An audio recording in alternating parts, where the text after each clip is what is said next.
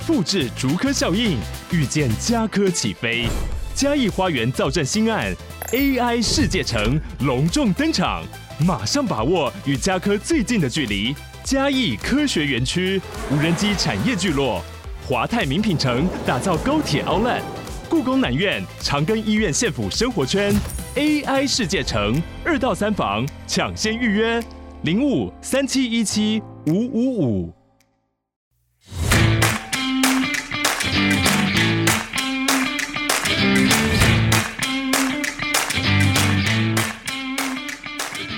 欢迎收听小朋友学投资，接下来不小周期的时间，让我们一起查证事实，而不是随便跟我分析，或是媒体标题杀人，造成每天不必要的担心。不好意思，我今天鼻音应该是有点特别重，那主要是因为我在天气变换的时候，很容易会有呃鼻子过敏的问题。那还好是因为我们班上坐我附近的医生就会。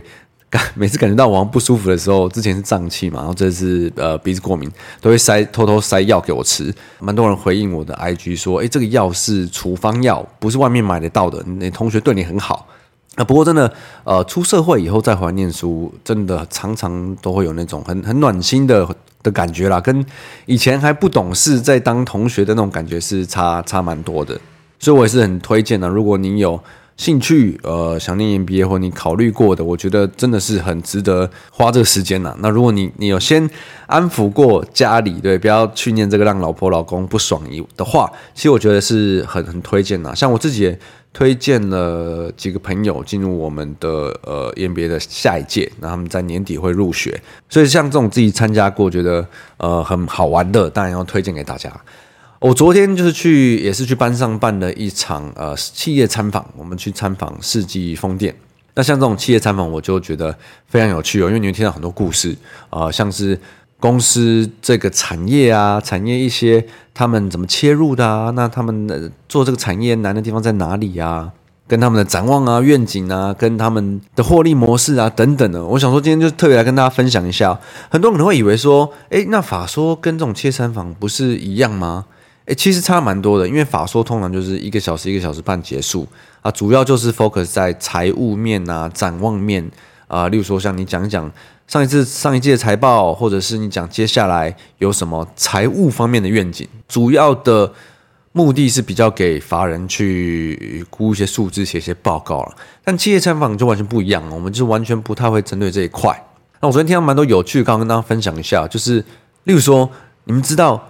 有关风电这个产业，为什么都是在台湾的西半部的海海岸吗？就是主要都是在台湾海峡这边。像我下一次就觉得哦，因为西岸都是呃沙滩，比较可以做这件事情嘛，东岸都是沿岸嘛。那当然有一些许这个原因，但主要是因为台湾海峡的风力资源特别的好。是好到连就是像日本啊、韩国啊附近亚洲，其实都没有这么丰富的风力资源。那所谓为什么台湾海峡的风力资源很好呢？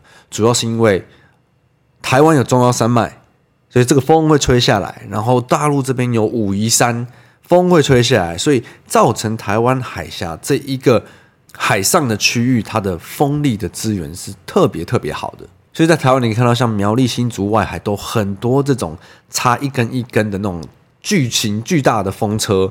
如果你的呃通勤或者你常经过海边的话，在西岸，你应该会常常看到这些东西。那我以前也常看到，我也会很好奇说，诶，这些东西到底是怎么做的？你到底怎么把这一只东西插在海里啊？这样转到底是可以得到多少的风电？基本上，这个巨型的风车就是它的呃大小，就是完全的代表它可以接收多少的风转成电。就像这十年来，已经从原本的这个风车已经可以变成四倍大了，所以它可以呃得到四倍大的风电。那你们知道台湾西岸有几只呃这些呃巨型的风车吗？目前一共有两百七十几只，两百七十八、两百七十九。台湾一年的量最多最多只能做到大概一百多只风电，所以如果就算他们这些公司接到要做两百多只的单，他们的产能其实也是做不出来的。那像我们拜访的呃世纪风电，它主要就是做这个风车下面的支架，就是呃插在海里的这一根支架啊，上面的这个风车不是不是他做的。就是其他的公司、其他厂商做的。他们做好支架以后，船要载出去海里，插在那个海里面。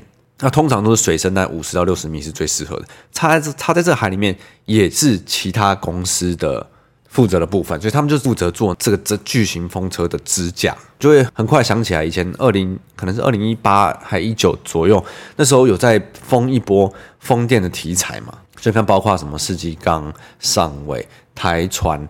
呃，等等等的，就很多这种，你看，呃，我们看过金牛族群，就很快的记起来的这些东西，它可能就在负责里面不同的部分。对，有有有些公司可能就做这种，哎，船载出去，把这些支架插在海里的；有些就是做上面的风车的部分；有些上有些可能是做风车上面的防水涂料的部分，等等的，就是一整个产业链、产业架构有碰触到的。公司，所以我们常常在讲族群性、族群性，就是这种感觉，就是这一件事，风力发电这个产业有参与到生产这些呃不同部分的公司是哪些公司哦？其实风电产业台湾是非常先进的，据世纪风电说，大概比日本还在先进五年。那因为其实日本、韩国这一块都还没有很多在做，所以之后台湾的风电产业很有可能变成不止我们自己可以做。还可以出口到全世界。那他们现在是以亚洲为主了，所以也是有机会成为另一个台湾之光的产业。我我们那天去拜访的公司，他们是在巴黎。如果你经过旁边高速公路，你可以看到他们的那个公司，还有一些工一些厂很大。那些厂是车停在旁边，感觉就变得很渺小，感觉是那种可以放一支钢弹进去的那种高度。还有另外很酷，就是他们的那块呀，你如果从高速公路看出去，那一块厂区。它是填海填出来的，填海填出来的地就是海务局做的这件事情。公司他们要跟政府去承租这一块海上填出来的地。像很多这种诶公司的历史，他们怎么开始发展这些事情？他们呃对整个产业现在的位置跟之后的展望，我觉得都是真的是很有趣的故事。所以我很喜欢去这些呃企业参企业参访。刚好 EMBA 就很多这种企业参访的机会，因为大部分都是去参观。我们自己呃学长姐的公司，那他们要去约这些参访团，就相对的也也比较容易，比较有机会。我觉得大概也是呃讲一些我印象比较深刻的地方啊，又有机会再跟大家分享。那我们就回来看这周市场的题材吧。其实十二月的呃市场，我自己也变得蛮不积极的。虽然你看呃光是看台股，其实还是行情蛮不错的，但因为我陆续在提嘛。我自己做的比较多的是十月的时候的布局，所以现在对我来说，我觉得这个点位的呃股市就好像没有特别的吸引我，就我觉得没有一定要做了，然后你就留一些部位在里面也 OK。那由于我十月就一直陆续来讲这种很极端的感觉的时候，就是很适合去布局一些东西的时候嘛。那我陆续看到有些人在问，要怎么判断这种极端的感觉哦？我之前一直没有想到一个好的方式可以解释。但我今天早上在洗澡的时候，突然想到，其实如果你要判断所谓的极端，就是拿你看得到的现事实嘛，就是我们查证事实，你看到事实去跟市场在传的言论去比较，诶，它是不是很夸张？我们那时候明明就是有共识，呃，升息到尾声了嘛，现在美国的利率五趴多，啊，有人出来就给你喊个什么七趴八趴，就很夸张嘛。那当时的价格还跟着这一个呃市场言论走，对，上当时是不管是股市还是债市还是汇率，这些都跟着当时的言论走，所以十月就出现一个在呃很多金融商品都很极端的时候。那这种时候，如果你有明确的策略，对，你去想一下，诶，你想要做哪一个商品，这种就会是极端的时候去切入的点。为什么极端的时候做这种事情，呃，对很多人讲比较难，就是因为你要去跟大部分的人的言论反着做。你要说这很难，是很难啊。可是你要说，嗯，有很多可以参考的人，对吧？例如说，你看我们每一次都在看，就是呃，例如说巴巴菲特巴爷爷，对，国安基金这种，他们永远都在跟大家反着做啊。可能短线他们会套牢。但你永远回过头来看他们的胜率，好像高得有点夸张诶，他们胜率可能是九成以上吧？有没有失败过？搞不好还没有，因为你永远在那种情绪很极端的反应的抛售开始买的话，好像他们的胜率高得有点不可思议诶，对吧？那 这种就一定只能用观念去判断这些事情嘛。当然，我觉得也需要经验啊，就你。多经历几几次，你就会知道，呃，任何的金融商品，不只是股市，就是任何只要是人在里面参，人们在里面参与的金融商品，都会出现这种很多情绪的反应。然后，金融商品的行为模式永远都是走一样的循环。可是重点是你要搞清楚，呃，每一个商品它对他们讲最重要的是什么嘛？像是，呃，股市里面个股的最重要就是营收跟成长性，对这家公司可不可以赚更多钱，这个是大家最在意的，并且会直接反映在呃价格的走势嘛。那当然有很多那种炒作类的就不能这样套用，那这种就是我们不会看的嘛。小朋友学投资的主旨里面比较不会去看这种东西。那如果像是债呀。汇率啊，黄金啊，这种就是跟着货币政策的循环在走的。什么是货币政策？货币货币政策就是呃政府用来控制，也不是控制的，就是调整经济的策略嘛。那主要就是升息、降息这一挂的东西叫货币政策。汇率跟债其实就是就跟这些循环在走。如果你有听大居哥那几集，大居哥现在来过几集啊？四集吧。大居哥那几集，你有 有听清楚？应该说你有认真听的话，你应该会有抓到这个重点。所以，我十月中才特别请大居哥来，又再讲了一集。呃，债券现在可以买了吗？现在是不是好的买点？因为就是主要是那个极端的时候，就很适合去考虑这件事情啊。但，没有人知道最低点在哪，也没有人，我当时也不知道最低点可能是十月嘛。只是当时我们会觉得应该差不多了。但这就是大概你能知道，所以我们能做的就是用你的一个计划跟策略套进去，试着去呃撑过去这一波有点像杀过头的地方。那这个就是很标准的投资者的做法嘛。那投资者的做法就是难在你要跟大家反着做，说的容易做的难的那那一型啊。我自己其实也是今年应该说这一两年来才。陆续的越来越往这个方向去走。第一是因为已经离开金融圈子，所以我也不用每天一定要这边看盘。再加上今年又去念 EMBA，自己的时间的掌控，我常常很多时候是，例如说，看我早上白天可能去企业参访，又或者是有时候上学，或者是很多学校的事情，可能占了呃生活的将近一半，所以我就会一直陆续去找哪一种方式，我可以去调整、去改变，更适合我现在的。的工作形态跟作息哦，那我觉得超多人本末倒置，就是觉得为了要学习股市、学习赚钱，去把自己的生活用得很忙。然后，例如说你上班又要看，晚上又要看，然后有时候又不能睡觉。我觉得这是完全是本末倒置哦。所以你一定都可以找到一个最适合让自己生活跟作息最舒服的方式。所以像我今年就是一直往这种，呃，我觉得今一年我找一个。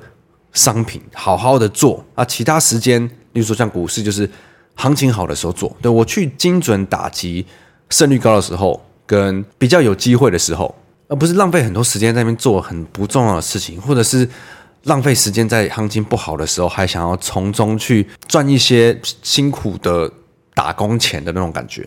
所以十月的时候，我就宁愿把呃大部分的部位放到我觉得机会最好的地方。那时候我就觉得机会最好的地方不是股市嘛。那这个其实我以前在过去的十年我都做不太到那件事情的，因为以前大部分的工作的关系跟那时候的呃，我觉得是呃心态跟观念还没有很成熟，所以就会很自然的一直就是在那边搅和，一直有时候就是在那边赚打工钱，我甚至是赔掉打工钱、赔掉薪水那种感觉。像我风筝 App 的主要的设计跟像我一直想要推广的很大一部分一部分也是就是在。投资观念，你应该要让它去跟上你的生活，跟上你的作息，跟上你的成长，而不是让它变成一直在拖累你的生活，跟拖累你的精力。我常常听到很多人说，我没有时间做这些事情啊，我没有时间怎么样啊？以前我会觉得骗笑，怎么可能没有时间？时间挤出来就有了。但现在我真的是觉得，很多人真的是没有时间，所以没有越没有时间人，你越应该要去找到适合你的。忙碌生活的作息的做法，那通常越忙碌的人，你当然就越不可能去做打工型或是上班族型的交易嘛。你一定会把你周期拉得比较长啊，你会放入比较多的观念，你会在呃最好的呃有机有好最好机会出现的时候，试着去抓到这些机会。我每次都很喜欢看呃，当已经发生变成过去的时候，回去看一些当时很夸张的言论，或者当时分析师他们都在看什么嘛。其实我们。呃，小票学投资第二季主要就是在讲股市嘛，我们讲过很多次，从去年到对去年的谷底到今年的年初，我们就讲过很多东西，这些原理，包括呃发红包的道理啊，跟为什么一开始我们看一月的时候在讲的马斯克的谈话，然后到 AI 这块就是在讲股市嘛。那来宾篇我们讲过债市，对大 G 跟那那几集，如果你有兴趣，可以回家听一下，尤其是十月中那一集债市的原理。那我们周记里面也有提过原油嘛，记得应该也是十月哦，对，十月那一波很夸张，连啊，我刚没有讲到十月还有原油，原油记不记得那时候我在狂呛一个分析师说什么上看一百五十块，然后什么二零三零年之前有很多有的没有的这种烂理由，当时九十几就直接反转到现在剩。六十哎跌，现最近跌破七十块，你看油价。刚忘记提的就是还有另一个大部分的金融商品，呃，像是原油啊、天然气啊，就这些什么很多实物的价期货啊，期货基本上你你你想得到的可能很多都有。这些大部分的金融商品有期货的，最主要都是看供需。那原油的供需就是经济跟景气嘛，你经济接下来会不好，它的需求就会差嘛。所以你看，呃，最近也是在炒啊，为什么呃很多产油国要减产，但是油价还是一直跌？那说穿了，就是这些人又在看短期的涨跌说话了嘛。那如果油价一直跌，明显的就是因为减产的幅度，减产就是呃供给的那端嘛，供给的量还是比需求大嘛，所以价格跌嘛。那说穿了，所以金融商品的话，就主要是在供需了。所以这些。呃，各种金融商品，其实你看，就是把握一个大原则，然后你去找极端的地方，我就觉得是我现在很有兴趣的做法。好，刚刚被原油岔开了，我其实刚特别想提到的是汇率哦，因为昨天呃这个礼拜日元大喷了两天嘛，那你你很容易又看到说，每次价格一涨，隔一天的早上新闻就会有很多新闻来给理由，就像我最近常很喜欢提到，我觉得。理论派为什么永远都是理论派？就是因为他们永远都一定要给理由，但很多时候那理由其实不一定是有的，或者是根本很不清晰的，尤其是在转折的时候嘛。这次日元一路贬到了一百五十一块嘛，那时候我记得我十月多十一月的时候一直想要换日元，然后我去永丰银行，他说你要换日元的话，一定要先换成台币，再换成美金换成台币，台币再换日元。我觉得。为什么我要被你好像抽两手的感觉？算了，不换了。我宁愿回去多买一些相关的金融商品，我也不想要在这边给你抽两手。虽然现在回想起来，你抽两次手续费了不起，了不起也才一两百块的事情。那现在光是你看一百五十亿的日币跌到涨到今天就差了五趴之类的吧。好，所以为什么会特别想提？是因为很多人一定觉得每个商品一定不一样啊。但真的，我告诉你。过程真的都是一样的，只是可能大家很多人不知道怎么看。我们光是看日元，你看我回去看，当时七月的时候，那时候就已经一路是在跌的嘛。你们知道有一个人叫日元先生吗？就是有日元先生美誉，他是叫生元英子还神元英子，反正就叫一个叫 Sakakibara 的所谓日元先生。对，他为什么会叫日元先生？就跟巴菲特为什么叫股神？道理是一样的嘛？他看日元看得很准。他在七月的时候就说：“呃，随着美国的利率要升息是尾声的，日元将有机会大幅的走高，就日元有机会会升值嘛。”他觉得日元年底有机会升回一百三十的关卡。我觉得几块不重要，可重点是他的方向是这样看的。我当时也觉得很合理啊，就是哦，对，日本就是要跟美国开始走同样的路嘛，他们要开始呃。不继续放钱了，因为他们开始有一些通膨了。好，不要把不要把事情讲得太复杂，就是日本有可能把他们的所谓的货币政策转成像美国那样开始升息，就像美元之前为什么可以一路涨这么多？呃，这这一年以来的这一个方式嘛。可是他讲完以后，日元是跌的，那很多人一定就觉得，哎呀，什么日元先生看错了？有没有觉得？哎，似曾相识，这个是每次巴菲特在买的时候，每次刘德英在买的时候，或者是每次国安基金在买的时候，短线被套牢的时候，大家都一定会唱衰他们。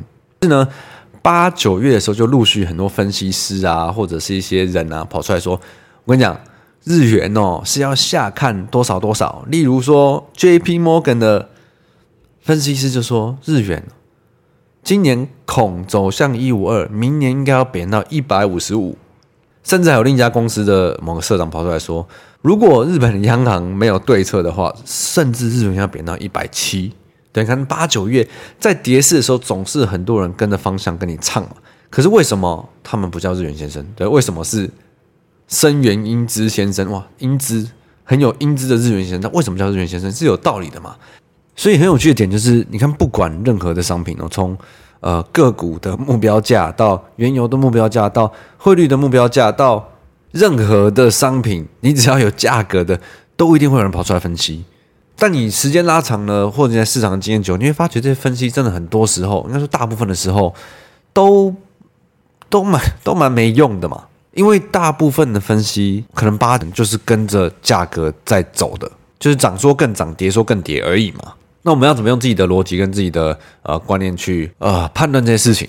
就是我觉得我们在市场上最大的课题，最简单的方式就是从查证事实开始嘛。你要怎么用事实去判断价格？而不是随着涨跌人云亦云，因为大部分你得到的资讯可能都是涨跌跑出来的嘛。对了，我要跟大家预告一下，下周一我会我被排来通告要直播。那每次直播我就会想，我要找哪一个用户上来分享嘛？因为我很多时候我都觉得。用户们之间的分享可以更让人有启发性，因为我自己真的觉得，我说我讲我自己的感觉，可能对很多人都没有共鸣感了。但目前找上来的好几个用户，我觉得都还蛮不错的。那这次我也是找了一个用户，而且我发觉他很厉害。他曾经在我们的呃 Line 的 Live Talk，就像 Clubhouse 那一次有出现过。我跟他聊一下，才发现他是超级新手，他也没有 follow 过小朋友学投资的其他东西，他可能就是耳闻。那他第一个用的就是我们的放风筝 app，然后并且他是在用了上班族交易的策略几个月以后，发现自己不适合，然后自己去试试看老板型，结果找到了一个很适合自己的做法，然后从此就绩效喷出。我听到都有点吓到了，因为他连很多像。呃，要怎么去按那个下单软体里面的对账单叫出来，他都不太会，但他竟然有一个呃蛮稳定的策略去帮助他在他还很不熟的市场里获利，这个是我有点听到有点傻眼，不过我觉得很厉害。那对搞不好蛮多人都会呃比较有些共鸣，就是我诶，我们当时直播的时候会聊一些他怎么从呃完全搞不清状况到慢慢的摸到他的个性可能比较适合哪一种做法，哪一种策略，并且他要怎么去执行这些事情。这就会是我们礼拜一呃用户连线的时候的重点。OK，那就祝大家周末愉快，Happy 我是布鲁，我们下周见，拜拜。